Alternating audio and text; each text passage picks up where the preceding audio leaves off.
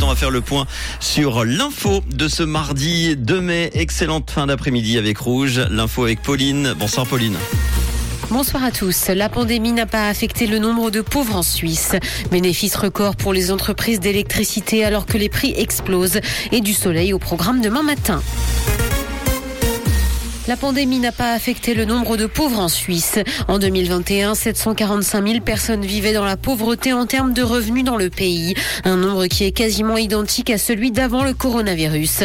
Une personne sur 20 a des fins de mois difficiles en Suisse. Le seuil de pauvreté se situait d'ailleurs à 2289 francs pour une personne vivant seule dans le pays en 2021 et 3989 pour un couple avec deux enfants. La pauvreté touche plus particulièrement les personnes de nationalité étrangère, les familles monoparentales et les personnes vivant seules. Bénéfice record pour les entreprises d'électricité alors que les prix explosent. Un décalage malvenu pour certains dans cette période de crise énergétique.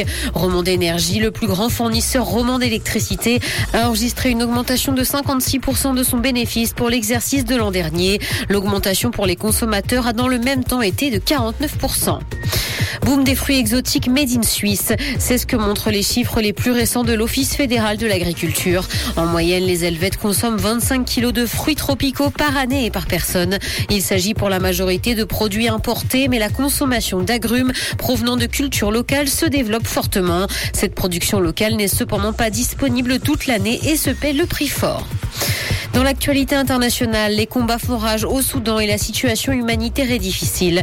Les affrontements se poursuivent aujourd'hui dans le pays, violant ainsi la trêve qui avait pourtant été validée. Les combats ont débuté le 15 avril entre deux généraux de l'armée. Plus de 500 personnes ont été tuées et 10 fois plus ont été blessées. Et l'ONU s'attend par ailleurs à ce que plus de 800 000 personnes se déplacent à cause de ce conflit. Celles qui restent se retrouvent confrontées à la pénurie d'eau, d'électricité et de nourriture. L'Apple Watch devrait changer d'interface. Avec le futur système WatchOS 10, la fonctionnalité de widget disponible sur iPhone et iPad devrait être au cœur de l'interface des montres connectées.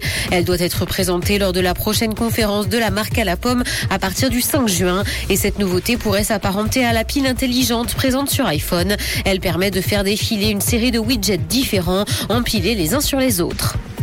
Met Gala 2023, Roger Federer a rayonné au bras de sa femme Mirka. Le joueur de tennis suisse a co-présidé l'événement new-yorkais cette année qui rendait hommage à Karl Lagerfeld décédé en 2019. Il a d'ailleurs partagé sa journée en détail sur les réseaux sociaux. Avant son arrivée au Metropolitan Museum de New York, il a d'ailleurs donné plusieurs interviews.